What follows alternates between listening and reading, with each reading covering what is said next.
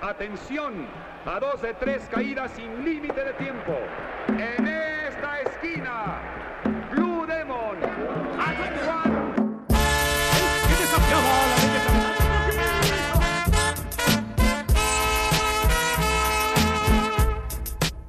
Opa, bom dia, bem-vindo ao seu novo podcast do WrestleBR. Aqui nós estamos com o Terceira Caída, podcast sobre luta livre mexicana especial, apresentado por mim. Eu sou Alex Manieso, estou sempre aqui no WrestleBR, eu faço o Conto dos Quatro Cantos e geralmente eu também estou no WrestleBR Podcast. E esse podcast é um oferecimento do nosso grande especialista, do nosso grande gênio da luta livre mexicana, a pessoa que é o embaixador desse podcast que vai explicar melhor do que se trata a terceira caída, nosso querido Vinícius Batista, também conhecido por aí como Joker. Opa, bom momento, hein? Finalmente a gente gravando isso aqui, né, cara? Ficamos, protelamos pra caramba a gravação disso. A Ayrton veio com a ideia do podcast e a gente tentou aí pensar em formatos e chegamos nesse formato aqui. Então, a ideia é comentar um pouco de notícias aconteceram durante a semana do Luta Livre, mas tentando explicar de um modo que seja mais simples para quem não conhece muito do assunto, até porque a gente sabe que não é muita gente que vê Luta Livre no Brasil e que tá por dentro do que acontece, e ainda que seja também luta livre tem os seus claridades que a gente não tem na luta livre americana ou na luta livre japonesa, que pode ser um pouco confuso para quem não entende muito do, do que tá acontecendo no cenário. É, como se a gente estivesse explicando a mesma frase em outra língua. Ainda é a mesma frase, só que tem as peculiaridades da linguagem que só a luta livre mexicana tem ou que geralmente é ela que apresenta. Eu aqui vou fazer o papel de orelha, então além de apresentador eu sou orelha, porque eu não entendo muito de luta livre mexicana, eu sou um leigo. O Joker é aí realmente a cabeça da luta livre aqui mexicana, ele assiste há muito tempo e, e vai dar o panorama geral, eu vou aqui só apresentar e tirar as dúvidas também que talvez você tenha, você aí de casa, que não vê Luta Livre, que talvez comece a acompanhar, a gente torce para que comece a acompanhar a partir de agora. Certinho? É isso. Então vamos lá. Primeiro eu vou começar com as notícias da semana, que a gente tá gravando isso no dia 15 de agosto, e as notícias da AAA nessa semana é que no último sábado, dia 12 de agosto, foi realizada na cidade do México, terceira noite da Triple Mania 31, o principal show da AAA, pra quem não sabe, né? WT WrestleMania, AAA tem a Triple Mania. E o show teve as lutas a seguir, com os resultados já, então você vai ter spoilers aí, mas fique, fique tranquilo. A primeira luta, as Las Tóxicas, que é a La Hiedra e a Maravilha e a Chica Tormenta, ganharam da Dalis, Lady Shani e Sexy Star. Na segunda luta, o Laredo Kid conquistou a Copa Pardal, é isso? Isso. Na terceira luta, a Flammer ganhou da Taya Valkyrie para conquistar o título Reina das Reinas. Graças a Deus. Na quarta luta, Negro Casas ganhou de Nietzsche El Milionário, entre parênteses, Psychosis. O Psychosis é o que lutou bastante tempo na WCW. Uma galera lembra dele, também lutou na WWE, na, foi parte do México. E ele não tem o direito do nome Psychosis, né? O nome Psychosis é da AAA, mas tá com outro lutador. Então ele usa o nome de El Milionário tem um tempo já. Ele tá lutando de máscara ou ele luta sem máscara? Ele luta sem máscara. Sem máscara. E na próxima luta temos Cute Marshall ganhando de Dra... Isso aqui é uma sacanagem. Ganhando de Dralisco, Texano Junior, Pentagon Junior para ganhar o título Latin America, que tava vago. De quem que era esse título antes? Era do Fênix, ele ganhou no ano passado, na segunda Triple Mania, mas ele não voltou mais pra disputar o título nenhuma vez. Foda-se, deixa lá. Na próxima luta, Eli Rodel Vikingo ganhou de Daga, Jack Cartwheel e Mike Bailey para reter o título de mega campeão. E na última luta da noite, Sam Adonis perdeu o cabelo após ser derrotado em uma luta de apostas contra La Parca, Psycho Clown e Rush. O La Parca apostava a máscara, o Psycho Clown a máscara e o Rush o cabelo. O que, que você achou dessa terceira noite da Triple Mania, Diogo? Então, é, comparado com as duas noites anteriores, foi melhor, mas é um comentário que eu vi várias pessoas fazerem que eu concordo total, é que foi um show em questão de qualidade de lutas decente, mas totalmente sem sal, sem emoção alguma. Somente porque o espaço entre a segunda noite e a terceira noite, acho que é importante lembrar ou, ou pontuar que as noites da Triple Mania não são conjuntos, né? Como a WrestleMania, o Wrestle Kingdom, que as três noites são seguidas, ou as duas noites. A Triple Mania, ela, ela, divide durante o ano, uma mais no começo do ano, mais no meio, e uma mais no fim. Só que não teve muita separação entre o meio e o fim, foi mais ou menos um mês de diferença. E pouquíssima coisa se trabalhou nesse mês, até porque a AAA teve um problema de gravação do show TV, então não conseguiu gravar todos os shows que pretendia. Então pouco se desenvolveu. Então porque a gente não tinha histórias fora o main event. E o main event também que teve vários problemas aí, o Rush, que era um dos participantes quase não participou, foi confirmar ele bem em cima da hora pro evento, então muita coisa não foi trabalhada. Então, praticamente todo o show estava bem comprometido. Pode ver pelo caso do, da luta do Vikingo, que foi uma luta muito boa essa, da luta que ele participou com o Dago Cartwheel e com o Mac Bailey, mas nenhum dos três tinha qualquer motivação para estar disputando esse título, como foi no, no, no anterior, que ele enfrentou o Ômega, que tinha na storyline pro Ômega ter sido campeão e não ter perdido o Tyro, ter deixado quando ele se lesionou. Então, todo o show era sem muito nexo, sem ter muito motivo para existir, assim, as lutas. Ah, então, tudo, foi tudo bem sem emoção. E acho que resume muito o que tá sendo o ano da AAA. É um ano muito sem emoção, um ano que nada faz muito sentido. Uh, o trabalho do Conan como o, o diretor da AAA, como responsável por programar os shows, é terrível. A vitória do Kit Marshall também é um bom exemplo disso, porque é mais uma vez um estrangeiro que ele dá o cinturão porque por algum motivo na cabeça do Conan, campeões estrangeiros vão levar esse título para fora e defender, e a gente viu no caso da Taya Velcro que não é isso, a Taya não, não, uma vez, eu defendi o título uma vez fora da AAA. É uma cabeça muito antiga, é, né? O, é, é, o Conan é um cara que foi muito importante pelo luta livre, o Rei Mistério provavelmente não existiria como a gente conhece hoje se não fosse o Conan, foi ele que levou o Conan para os Estados Unidos, que deu muita visibilidade, foi ele que levou o Rei para os Estados Unidos, deu muita visibilidade para ele. Só que o Conan tá extremamente ultrapassado. Ele disse recentemente numa entrevista até um negócio que é absurdo, que, que a ideia dele não é mostrar o livre pro mexicano, mas pro público estrangeiro, que não faz menor sentido. Uh, o lugar que a AAA vende, que tem público, é no México, e ele não queria oferecer isso pro público mexicano, é o que não tem menor lógica. Ok, você queria agradar também o público estrangeiro, mas se não tá pensando primeiro no seu público cativo, não tem por que você estar tá fazendo esse produto, né? Todas as primeiras desse ano foram bem cansativas, muito chatas de ver, assim, no geral. Essa terceira, como disse, foi a melhor, porque as lutas, na sua maioria, foram boas, salvo o caso quanto o Psychosis, que aí realmente foi uma luta muito fraca, mas aí tem muito a ver com a questão, questões físicas do, dos dois lutadores. O Neocastle é um lutador já bem veterano, que já não tem mais uma saúde em ringue boa para poder proporcionar grandes lutas. Salvo quando ele enfrentar um lutador um pouco mais novo, mas que não, obviamente não é o caso do Psychos, que também é um, é um veterano. Mas o resto do show foi bem decente, assim, não teve nenhuma que se fala, pô, esse não foi. Esse foi ruim, esse foi abaixo. Só que, né, não. É, sem, sem ligações emocionais, né? Sem... Aí é, é, realmente ficar complicado. E pelo que você me fala, a CMLL tem dado uma surra na AAA, né? Em questão de booking, de de programação. Quando, quando você falou da, da posição de diretor, o diretor é tipo o booker mesmo da empresa. Isso, que além de buscar os shows, programa todo o ano, assim, da empresa, além do, dos eventos e tudo mais é o cabeça-chefe, assim. O, o Conor divide essa posição com o Dorian Rodeman, Rodeman, acho que é o sobrenome dele. Mas o, o Dorian faz mais a promoção dos eventos e quem fica realmente a parte criativa é o Conor. E o trabalho dele tá sendo péssimo, assim. É, e, é, o mais triste é que eu não consigo nem ver uma, ele saindo dessa posição, porque a parte, os donos da, da AAA estão bem conformados com ele como nessa posição, porque o trabalho passado dele meio que justifica ele continuar na empresa, mesmo sendo ruim o que ele tem feito atualmente. Ah, é Dorian Holden. Isso. Mas é, ele tem, tem um histórico fodão aí. Então essa Triple Mania, que foi a sem emoção, acabou sendo a melhor também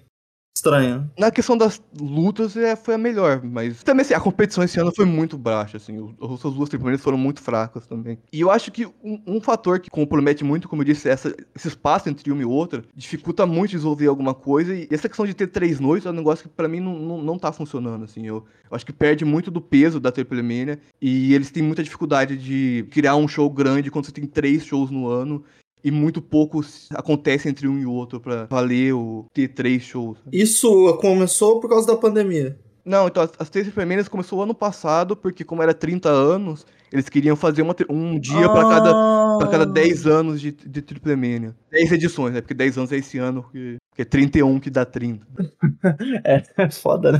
Mas o. Oh, é complicado, né, cara? É, Aí fica acho que cansativo. O, o, o, o, o main event também dessa Triple Mania, que, pô, sempre a, a última Triple Mania tem a luta, grande luta de apostas, que é muito importante. E, só que a luta de apostas anos era uma luta que todo mundo sabia que o Sandones ia perder, porque o Saco Claro e o Laparca não iam perder a máscara numa luta dessa, e o Rush pô, é mais fácil. É, o Rush não tá querendo nem lutar, que dirá perder o cabelo, né? É, não, a chance dele, dele que aceitar perder o cabelo nessa luta era impossível. Então todo mundo sabia que ia ser o Fandones, que ia ser o derrotado. E a construção da luta foi ruim, porque não era pra ser uma, uma Fair of Away, uma luta de quatro caminhos, né? Era pra ser uma, uma singles match, uma luta normal, com dois lutadores, só que a AAA sabia que se deixasse o meio evento ser o San contra, contra o Psycho Clown, ninguém ia se importar. E o La Park Rush nunca que nenhum dos dois ia acertar perder essa luta. Então eles tiveram que colocar todo mundo, e eles ficou essa luta muito previsível, que não tinha nada de muito interessante acontecendo. Nada em jogo, É. né? Nada em jogo, na realidade. Mas é isso. Inclusive, agora seguindo aqui no tópico AAA, a gente teve uma coletiva de imprensa antes da Triple Mania, em que o Negro Casas explicou o motivo de sair da CMLL e ir pra AAA. Segundo ele, ele se sentia desrespeitado na CMLL, porque ele tinha cada vez menos lutas no show, não fazia mais parte do elenco principal.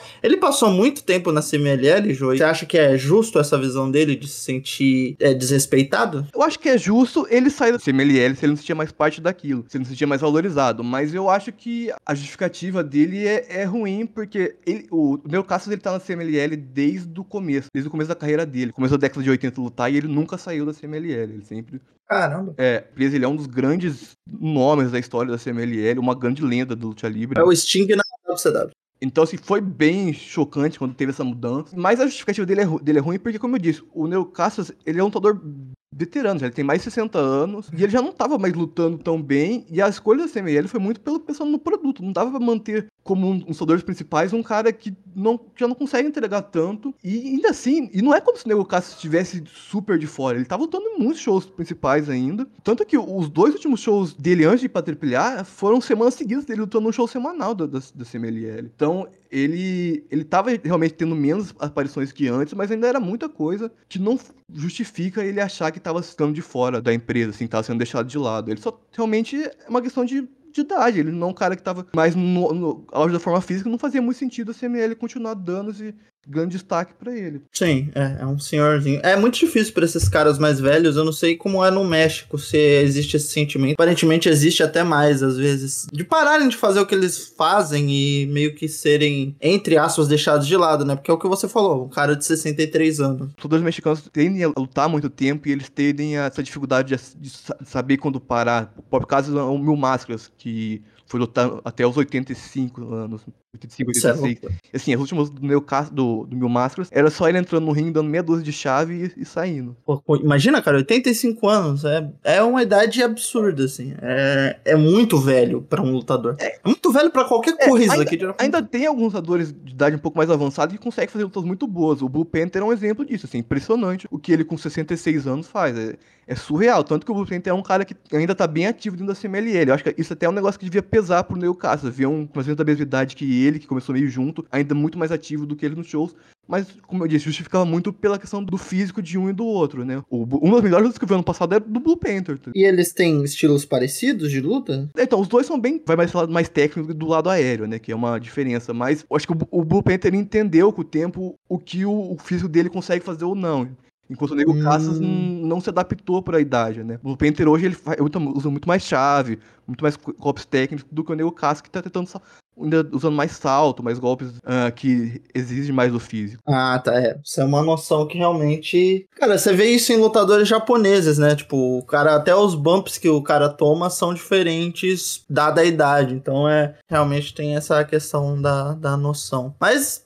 Por um lado, triste ver um cara saindo da empresa, assim, que foi a, a mãe dele, mas. Né, não vamos, vamos ver o que a AAA reserva pra ele. Assim, não- como eu não achei ele ruim pra AAA se ele queria novas áreas, né? Por conta do que ele tava sentindo. Só que ele vai lutar muito menos no AAA do que ele luta no CMLL, porque mesmo com a- o menor número de datas, a CMLL tem muito mais show pra ele fazer do que ele tem na, na AAA. Porque a AAA faz pouquíssimos shows. Ela tem uma gravação por mês pra TV, que ela divide em vários shows, e normalmente um pay-per-view.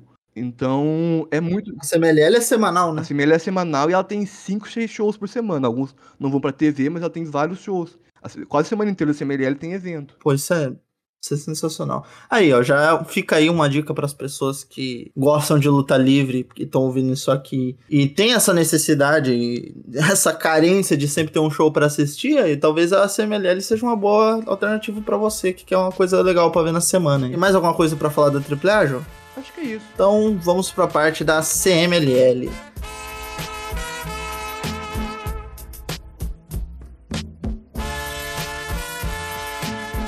Na nossa primeira notícia de hoje é que durante uma coletiva de imprensa na CMLL, pô, o pessoal viciado em coletiva de imprensa. Pô, É, isso é um, um fator importante no México. Eles amam coletiva de imprensa. Caralho, é a segunda. To- to- a CML tem uma coletiva de imprensa toda semana. Toda Pô. semana eles fazem uma coletiva de imprensa e, E a AAA também tem muita coletiva. As federações independentes fazem coletiva de imprensa, vai ter uma notícia sobre isso também. né? Eu acho que o Russell BR vai começar a fazer coletivas de imprensa. Eu, eu acho status fazer coletiva de imprensa. Eu acho, pô, é muito foda. Caraca. Porque você fala, pô, vou dar um. Vou gravar um vídeo. Não. Fazer uma coletiva de imprensa. Aí você chama três gatos pingados ali e já era. Agora que acabei de emprego, né? Tá dando trampo pros repórteres fazer. Exato, galera de iluminação e tudo mais. Aqui, ó. Então, nessa coletiva de imprensa, eles anunciaram o card completo para o show de aniversário de 90 anos. Sim, é, é 90 anos. É muito tempo, é, né, é- cara? é a empresa mais antiga em atividade. Do mundo. Sim. Caralho. E é bizarro, né? Porque a gente pensa assim em empresas que geralmente a gente acompanha, não, principalmente a WWE, que já tem uma história longeva. Cara, 90 anos. Deixa explícito o quão cultural é no México, né, a luta livre. Aí, ó, pra quem fala que a luta livre precisava do Hulk Hogan pra continuar existindo, pau no seu cu, porra. 90 anos de, de empresa, cara. Enfim, show de aniversário de 90 anos. Primeira luta, final da Copa Independência, 1 versus 1.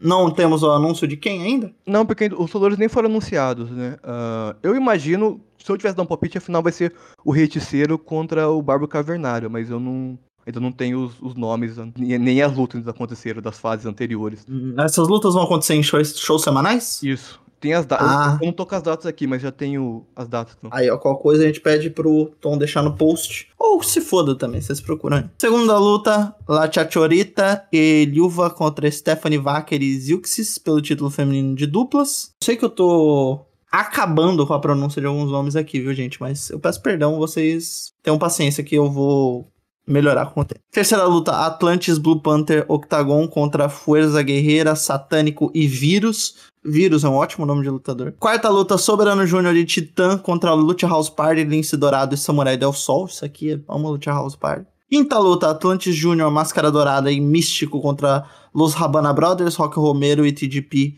e o Kevin Knight.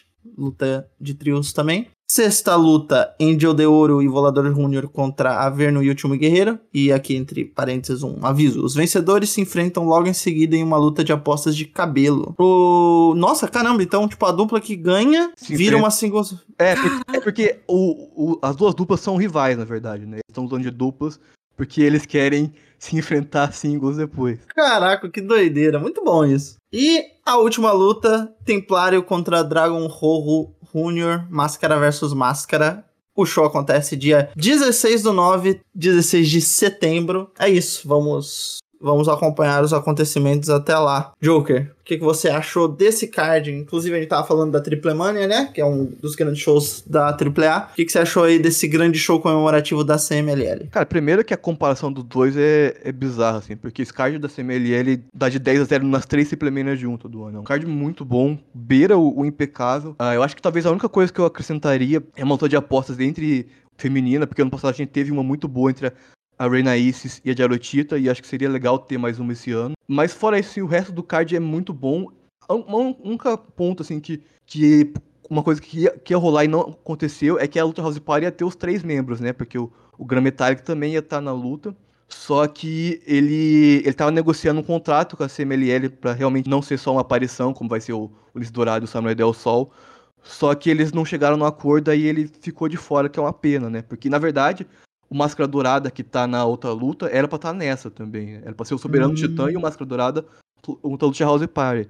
E ter essa questão porque o Gran Metallic é o primeiro Máscara Dourada. né? Ah, caramba, não sabia. teria um, um, um máscara dourada de cada lado, e seria um luta de trios, e o, o trio da, da CMLL, que seria o Soberano Titã Máscara Dourada, seria os três grandes prospectos da empresa, enfrentando três grandes talentos de fora, que são bem representativos para luta livre. E eu acho legal que o que você falou que faltava na Triple Mania sobra nessa, né? Que é significado. Sim, é um show que tem muita importância, algumas realmente são storylines já bem desenvolvidas, tipo o Templário Dragon Rojo, que estão mais de um ano aí nessa confronto aí pra ver quem ganha, que, que, um querendo a máscara do outro. Ah, a luta de, de aposta, que é, que é a Teia, que depois vira uma singles, também tem história entre os dois lados. Ah, inclusive, se der a ver no último Guerreiro, o aviso que eu vou falar é alguém vai morrer nessa luta. Por quê? Cara, porque todos os confrontos que eles estão tendo é uma violência absurda entre os dois. O, o, o Averno deu uma cabeçada no último guerreiro que eu não sei como que ele, que ele ainda tá andando depois dessa cabeçada. Inclusive, é até interessante, porque a gente tem essa imagem que a luta livre mexicana é mais aérea e a japonesa é muito agressiva, né? E tem esse lado mais, mais visceral.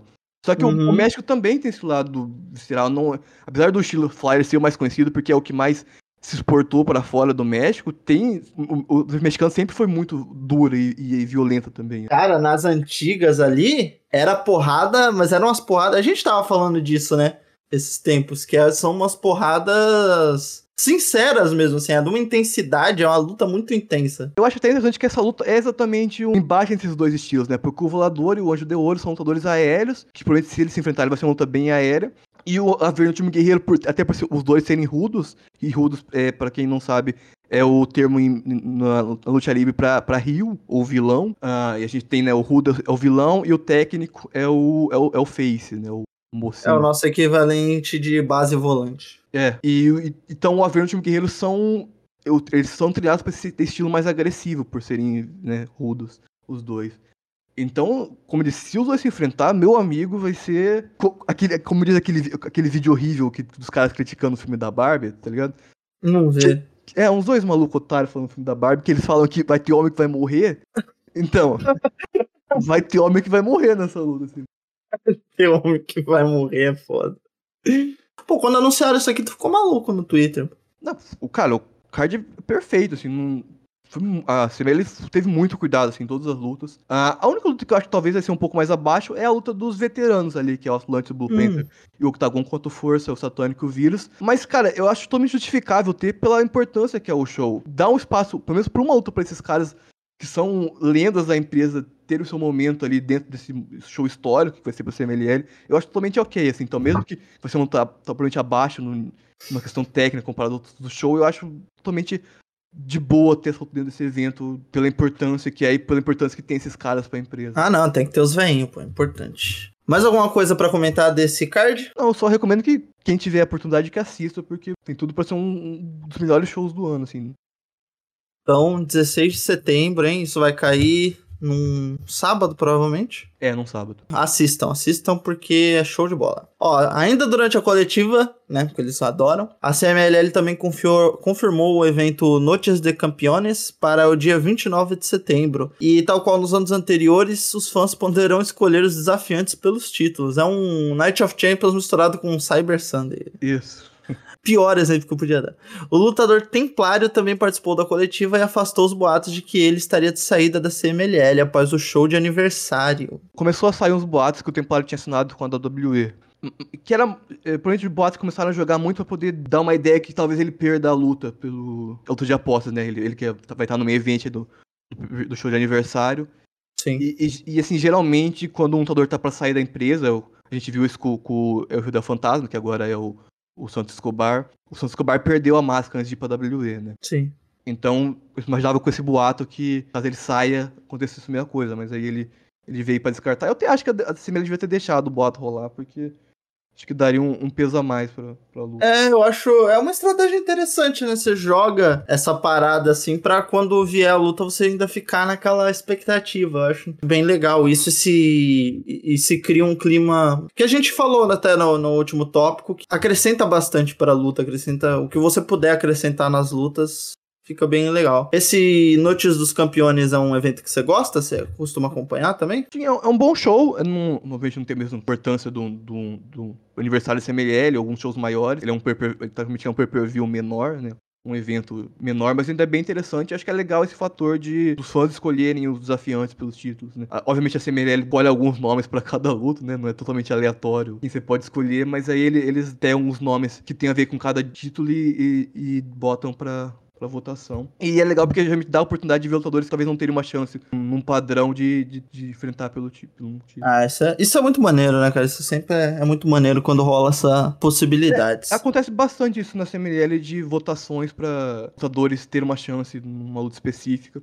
Até uma que rolou agora recentemente. O Dia das Crianças no México não é em outubro, eu não lembro quanto que é a data, mas é no começo do ano. Vou procurar aqui. Eles fizeram um evento que era uma luta, acho que eram oito lutadores se enfrentando, e eles escolheram cada três lutadores a partir de uma característica meio de super-herói. Então, tipo, os três Que fortões, os três mocinhos, os três voadores e tal.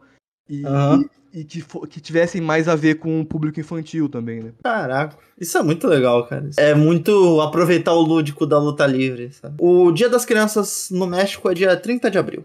Pelo menos nesse ano foi 30 de abril, uma terça-feira. Enfim, falando em dias importantes, setembro é um mês cheio. Setembro também tem o Dia Nacional da Luta Livre, que é o dia 21 de setembro. Por conta disso, como parte das comemorações, a CMLL anunciou que mais uma vez vai realizar um show comemorativo. E além disso, também prometeu um anúncio de um show ou uma luta especial toda sexta-feira até o fim de setembro. Caramba. Vai ser realmente um mês. Um mês. Um mês, né? É definitivamente um mêsão aí pra, pra CMLL. A CMLL ela dá bastante importância para esse Dia Nacional da Luta Livre, até porque tem a ver com empresa, né? Porque a data é a data de fundação da CMLL. Não sabia dessa. É, a AAA, até por conta disso, meio que bota um pouco de lado, assim, ele até joga uma notinha ou outra, assim, pra... Ah, parabéns. É, mas a CML realmente valoriza muito essa data. Eu achei bem interessante esse ano essa, essa proposta de, anúncio, de ter um anúncio importante todo final de semana até o fim de setembro. Pô, isso é muito legal, cara. Isso dá uma, dá uma importância a mais pro mês que é isso, né? Tem que valorizar mesmo. Ainda mais que é a data da criação da empresa também. É, eles ainda não anunciaram nada pro, pro Dia Nacional de Livre, que lutas vão ter, mas do ano passado foi um show bem interessante, porque eles conseguiram misturar muito da história da luta livre no show. Então eles, eles misturaram diferentes estilos de luta, diferentes estilos de, de personagens, trouxeram é, lendas também pra participar do show. E teve um momento muito legal que o Eiticeiro, que é um dos lutadores da CML, era um, inclusive um dos meus favoritos. Eu vou dizer um negócio aqui que é polêmico, hein? Ele pra mim é um dos melhores lutadores técnicos do mundo na atualidade. É impressionante a habilidade dele, e ele é um cara que fala muito bem, assim. Tem uma dom da fala bizarro. E ele fez um puta discurso bonito, assim, durante esse show. Ele, a CML pediu pra ele ir lá falar e ele contou a história da, da luta livre, explicou as importâncias e comentou sobre o espaço que a luta livre dá pra diferentes tipos de pessoas, diferentes tipos de minorias. É um discurso muito bonito. Vale a pena procurar. Eu vou ver se eu deixo o link aí. Se vocês não acharem links, é culpa da Ayrton. De fato, né? A luta livre é um, é um espaço muito inclusivo. Dentro de um espaço que é bastante excludente, que é o da luta livre, várias vezes. né? Agora, continuando nessa parada de entrevistas e shows especiais, a gente tem também uma entrevista recente que o Andy Quildan, da Heavy Pro, dono da Heavy Pro, deu pra ON, falando sobre a Fantástica Mania UK, que é um show em parceria com a CMLL né, CMLL e Heavy Pro. E o Andy comentou que o início da conversa da- entre as duas federações foi em 2019, mas que a pandemia impediu que a progressão de uma relação mais formal existisse. Ele também falou que o contato entre a Heavy Pro e a CMLL só retornou poucos meses antes do anúncio dos shows em conjunto. E a surpresa ficou pelo nome do responsável por conectar os dois lados, que é simplesmente o lutador da New Japan Yota Tsuji, por conta das suas constantes apresentações em ambas as federações. Tsuji é um puta lutador. Fantastica Mania UK vai ser realizada no dia 23 de setembro, tudo acontece em setembro, essa porra. E vai ser em Manchester, na Inglaterra. Primeira vez que a CMLL vai até a Europa, que é algo também fantástico. Não querendo fazer um trocadilho, mas, cara, que mês então, hein? Mais uma, uma parada aí pro mês de setembro. É um mês muito movimentado pra CMLL, assim. É o mês da CMLL. Sim, literalmente. Expectativas pra essa Fantástica Mania na Terra? É, então, eles não anunciaram nenhum nome, nada pro, pro show, mas eu acho que vai ser bem interessante. É, vai ser legal ver esse embate do- das duas empresas. Eu fiquei bem surpreso quando teve esse anúncio, porque foi muito do nada, assim, não, não teve nenhum boato que veio antes. E eu acho legal ver essa, essa expansão que a CML tá tendo, de cada vez indo mais pra fora, porque a CML, ao contrário da AAA, não, não tem muito esse interesse do, por, por atingir tanto um público estrangeiro, ainda que tenha uma relação com a New Japan há bastante tempo. E teve uma relação bem interessante com a Ring of Honor ali, pré-a AEW comprar.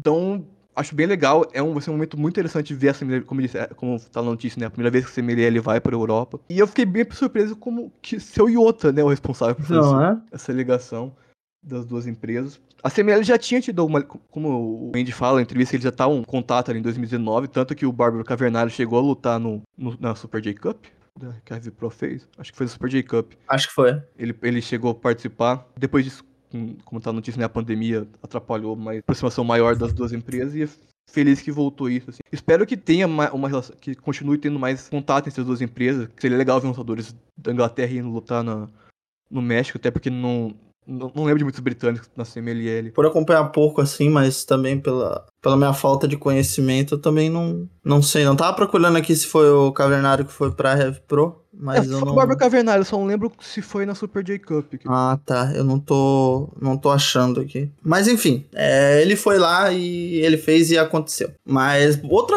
notícia incrível, cara. Ótima semana pra, pra CMLL, pelo visto, porque traz aí a, a, a prospecção de um mês incrível. É, acho que tá, tá sendo não só uma, um ótimo semana, ótimo mês, mas um ótimo ano. Esse MLL vem numa uma disparada impressionante, assim, desde o ano passado ali, um pouco antes do, do aniversário da CMLL ano passado até agora, assim, eles têm ido num ritmo, assim, bizarro, como eu acho que eu nunca vi a CMLL ter, assim. É, Bem- eu acho bizarro, bizarro criticarem a CMLL, né, por aí. É, não, não tem muita explicação, assim, a CMLL tá no, melhor momento da sua história, assim. Eu, co- como alguém que acompanha a CMLL tem uns 10 anos, eu não lembro de ter visto a CMLL tão bem quanto eles estão atualmente. Próxima notícia é que a WrestleNomics divulgou dados comparando os números de pesquisa no Google Trends, inclusive um, um ótimo negócio aí, usar o Google Trends como parâmetro e tal, algo bem difundido no jornalismo, entre a AAA e a CMLL. E os dados mostraram, mostraram uma mudança de posição, que geralmente a AAA costuma ter números maiores, mas desde outubro de 2022, aí deu um pouquinho depois do aniversário, inclusive, que você acabou de falar, a CMLL assumiu a liderança em pesquisas. O dado mais preocupante para a AAA é que, além de perder o posto de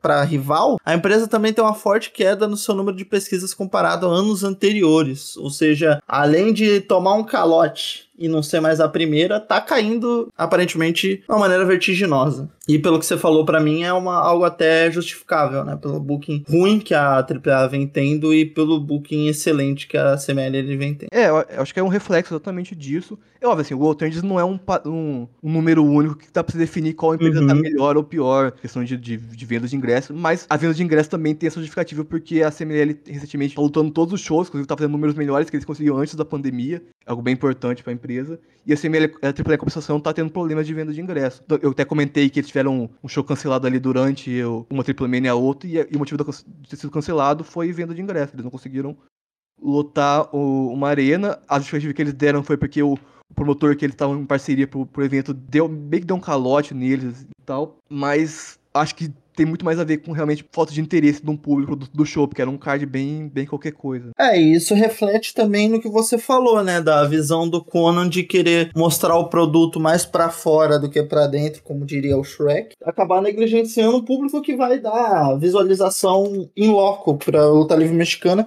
que é que eu acho a principal parada da luta livre mexicana é esse público em loco mesmo, né? Sim. A cultura deles é muito menos de show gravado e muito mais de show presencial. A questão de, do gravado é algo bem pouco relevante pro, pro, pro público mexicano.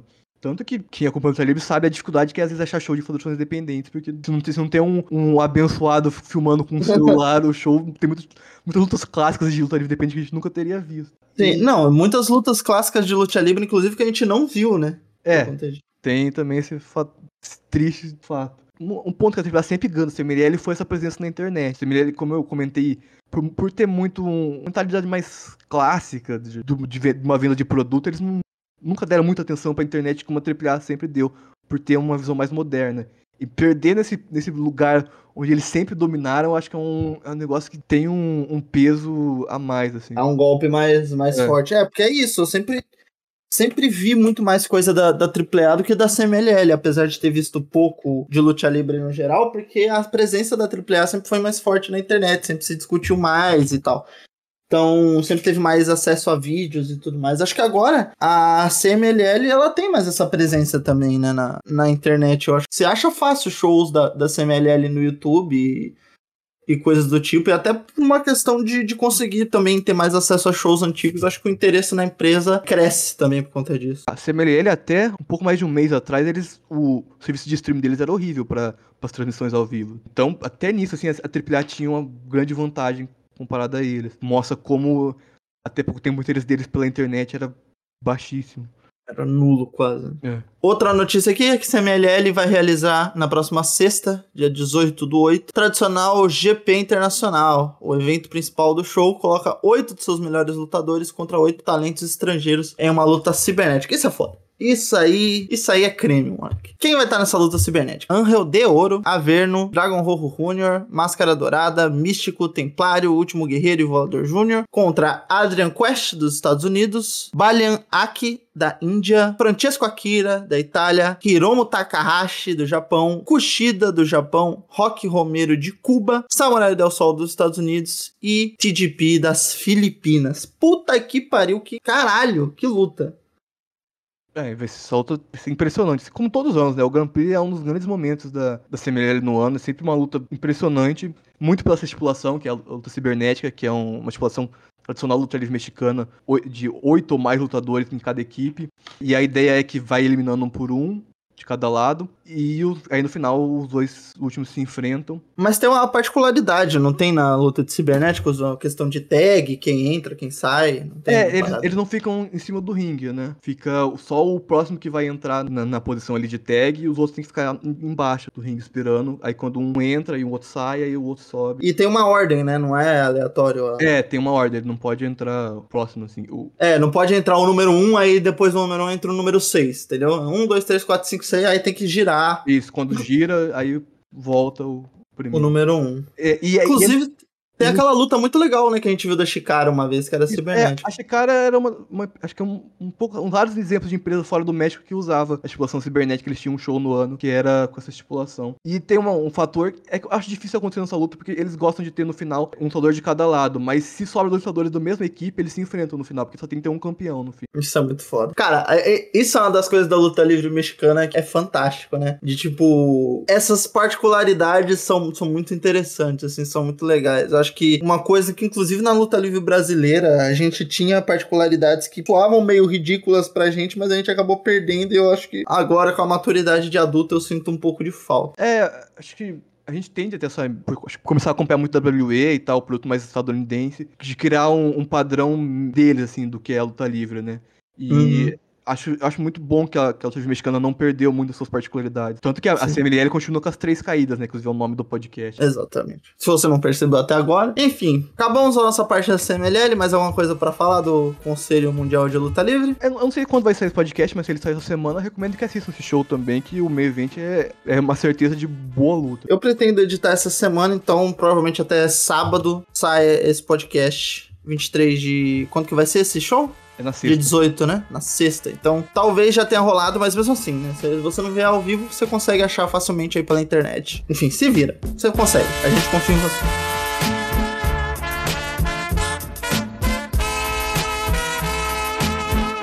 Agora vamos pro Grupo Internacional Revolution, IWRG, Índice Internacional, a nossa sessão miscelância aqui do Terceira é, Caída. É, I, I, I, né? É, I, caralho, é triple I, né? É. A sessão triple I do, do Terceira Caída. Então, temos na primeira notícia aqui que quatro lutadores da IWRG deixaram a federação. Asterboy, Candy e Los Herdeiros Dourados, que é o legendário Dick Angelo 3G. Esse nome aí é o Masterclass. É, 3G de terceira geração. Ah, mas pô, achei que era de sinal da Claro. anunciaram, esses quatro anunciaram que nos últimos dias seu desligamento da empresa. Todos os lutadores relataram o baixo salário como motivo de saída. Porra, a IWRG também é um um buraquinho, né? Então, a WRG, é, pra quem não conhece, é a terceira maior empresa do México, né? Elas são, a gente tem basicamente três Big Leagues. Eu não gosto de usar o termo Big League pra falar de mexicano, mas a gente tem três. A TNA, a TNA. É, e, eles seriam a TNA, né? No, tamanho, assim. A gente não tem uma EW no México, que sorte. A Deus. A gente teria também duas WWEs, porque a CMLL e a AAA têm o mesmo tamanho, elas não, não existe uma que é maior que a outra. E a EWG vem depois tendo um, meio que um papel como se fosse do, do Impact, no seriam luta livre dos Estados Unidos. Assim, é normal acontecer de lutadores saindo da, da, do Grupo Internacional Revolução e reclamar do, dos salários, porque é uma estratégia que eles adotaram de investir em lutadores mais novos, porque eles precisam pagar, que eles podem pagar menos, e é uma forma de, de se manter. E assim, é, eu acho complicado esse método deles, mas acaba, acabou que para eles funciona, porque eles não se importam mais tanto de ter uma. manter lutadores por muito tempo, sabe? E então eles estão sempre mudando, tá sempre tendo uma rotação grande de lutadores dentro da, da WRG que para eles funciona. É, a parte boa é que você dá uma oportunidade para lutadores que querem se mostrar e receber um dinheiro. Eu não sei como funciona a remuneração para é, lutar livre no México. O, equivalente na IWG eles ganham o equivalente a 200 a 300 reais por luta. É, então eu não sei como funciona a remuneração lá, mas eu sei que você tem que ter registro pra lutar e os caralho. Não sei aí se também é uma grande oportunidade pra quem tá começando. Mas, é, essa questão da rotatividade e de você ter que trabalhar com um salário pequeno é, acaba sendo ruim pra lutadores que querem algo a mais e que acabam tendo que matar aí na luta livre. Eu não sei como funciona o mercado independente lá no, no México. Se eles saindo de lá da Revolução, eles têm uma grande gama de empresas pra ir tirar o pão deles. Eu acho que é uma situação diferente pra cada um deles. O Asterboy e e os Herdeiros Dourados, eles têm mais nome, porque eles já estão há mais tempo na empresa. E eu acho que, principalmente, o Asterboy tem muito espaço pra construir uma carreira fora. Uhum. Agora, pro Kenji, eu achei uma decisão que talvez, ainda que eu entenda a justificativa dele, talvez um pouco precipitada, porque ele era um cara que tava começando, ele tava um pouco mais de um ano só na, na, Caramba. na federação, então ele não, tava, ele não tinha construído um nome pra ele ainda. E essa questão do- dos valores que os lutadores recebem, esse é um problema recorrente no luta mexicana que tem muito a ver com aquela questão de quanto mais produto você tem, menor é o- vai se pagar por ele, né? Desde. É. E, então, como tem. Como tem Mão muito invisível do mercado. como tem muito lutador no México, acaba que eles recebem muito pouco. Tem até tem umas histórias. É até padrão lutador no começo de carreira não ganhar nada, ou ganhar em comida. Tem até uma história do bandido que ele comenta que durante, Ah, muito bom. durante assim. um ano ele ganhava em torresmo pra, pra lutar, tanto que hoje em dia ele não consegue mais nem chegar perto de torresmo, tanto que ele comeu torresmo durante uma fase da vida dele. O, o Penta também comenta que. Cara, e como conseguia se manter em forma, né? Comendo tanto torresmo. O Penta também comenta que não ganhou nada durante uma boa parte do começo da carreira dele. E depois ele. Acho que o primeiro salário que ele recebeu foi em doce. E doce, doce, né? Não, É, doce. Doce de fato. Imagina! Loucaço! Pô, vou começar a lutar. Então, é, infelizmente, é normal os lutadores no começo da carreira ganharem muito pouco no México. É, lembrando que a gente tá falando do, do México, é um mercado que é muito diferente se você parar pra pensar do mercado brasileiro, em que você pode vir e falar, porra, mas aqui a gente não ganha nada. Lá existe uma cultura gigantesca, você tem empresas enormes de luta livre. né? Aqui é, é um, a outra comparação. Acho que alguém pode até pensar nessa comparação ao ouvir isso, mas não é assim. Lá é um pouco absurdo você não ganhar nada pra lutar. Aqui você paga pra lutar e, enfim, é a vida. Sim, é, são cenários bem diferentes. Ainda que talvez o tamanho da luta livre mexicana, o país não seja tão grande, tem muita federação, muito lutador no México. Muito mais lutador que, por exemplo, tem nos Estados Unidos, que é um país muito maior que o México. Né? Exato. Exatamente. Penúltima notícia do dia, hein? Federação Big Lucha realizou uma coletiva de imprensa nessa quinta-feira e durante a coletiva anunciou o card do show em parceria com a CMLL, só pra citar daqui. O card é o seguinte: Delta Force, Cometa Maia, Morfoses e Radioativo, que são os membros da Delta Force, lutarão contra os Depredadores. Pô, esse nome é fantástico. Magia Blanca, Magnus e Rugido. Eles são a CMLL, só pra. Los Locos Evans, El- Elipse, Ico e Órbita da Big Lucha contra Malditos, outro grande nome. Hermelo Diablo I, Hermelo Diablo II e Sagrado da CMLL. Los Infernales da CMLL, Euforia, Mephisto e Rei Bucaneiro contra Black Generation, Yutani, Bendito e Flamita da Big Lucha. E no main event a gente tem Averno e Místico contra Templário, já sou citar aqui também, e Volador Júnior, todos da CMLL, mas um puta main event pra você que gosta aí de ser feliz. Eduardo Gonzalez, dono da Big Lucha, afirmou que esse show é só o início da parceria entre a Big Lucha e a CMLL, e também durante a entrevista ele explicou o motivo da saída de um dos fundadores e donos da empresa, o Bandido. Segundo ele, o Bandido não faz mais parte da empresa por estar focado na sua carreira e na AEW, que é uma pica, né? Gonzalez, porém, afirmou que não existe qualquer conflito com o lutador e que as portas da federação sempre estarão abertas pra ele. Bom, primeiro me fala sobre o card, Joker, depois a gente fala sobre o Bandido. Então, é, achei um bom card. Confesso que, eu, que o main event pra mim podia ter um lutadores da Big Lucha, né? Ach- Achei Seria legal, Achei um é. pouco estranho só da CMLL no evento. Ainda que vai ser uma ótima luta, mas podia ter, podia ter mesclado, como fizeram na luta, luta do card. Gostei bastante. Achei engraçado que o Lulocos Evans é a stable do Jack Evans, né? Só que o. Jack Evans é, tá lutando na Triple A, então ele não. Porra, é foda. Eu acho, eu acho engraçado ter a stable dele com o nome dele, mas ele não, não tá na luta. Mas o card em si é muito bom. Achei que eles é, escolheram bem e gostei muito dessa parceria entre as duas empresas. Como o Gonçalves falou que, que é só o início de uma parceria, eu gostaria muito de ver os lutadores da Big Lucha na, na CMLL, porque a, a Big tem- na minha opinião, tem uma das melhores academias hoje México, eles revelam muito lutadores bons. Os nomes que estão aí nesse card são um bom exemplo disso aí, só talento brabo. Gostaria de ver eles lá também, acho que seria ótimo, assim, pros dois lados. É, eu vi algumas coisas da Big Loot, realmente é uma empresa muito legal, assim, eu acho, acho um produto bacana. Engraçado, a Big Loot tem uma cara clássica, mas ela tem uma luta livre muito moderna, assim, eu acho, acho interessante. É, eles, eles, eles pegaram muito um, um formato mais de indie americano, né? Ma- Mas Sim. Com, a, com as peculiaridades da luta livre. E sobre o bandido, João? Tu que gosta de bandido. Eu acho um pouco triste, assim, né, a saída dele, até porque ele, ele era a cara da, da Big Lucha, né? Tanto que eu Uhum. vou ser sincero que eu nem sabia que tinha um outro dono até. Até ele sair, né? É, e, e acho uma perda. es- Espero que ele volte no futuro. Mas, e eu acho que também os motivos da saída dele que não tá aí é por conta da parceria com a CMLL, né? Por conta do. Ainda que o bandido agora não tá mais na AAA, por conta da relação dele com a AAA, eu, eu imagino que, que seria um impeditivo ele, se ele continuasse na empresa, eles fazerem essa parceria que pra eles aparentemente é bem importante. Sim, é, então. Vai também aí de um impedimento até um, um bom senso, né? Acho que o bandido parece ser um cara de, de uma ética de trabalho bem, bem correta, né? Acho Sim. que a gente sempre vê aí notícias falando sobre ele e não é um, não é um rush da vida que vive se metendo em confusão, né? É, eu acho que é só muito ver o quanto ele construiu na carreira em pouco tempo, né? O Tão Bandido é um novo, cara né? que tem uma carreira bem, bem, bem jovem, né? O quanto ele construiu nesse tempo, vindo, vindo do nada, né? Porque o Rush também é um cara que construiu muito na carreira, mas é um cara que já vem de família de luta livre. Meritocracia, Bandidão- né? É, e o Bandidão não, não tinha família lutadora antes dele. E a história de vida deles é bem bonita e vale, Torresmo. vale por.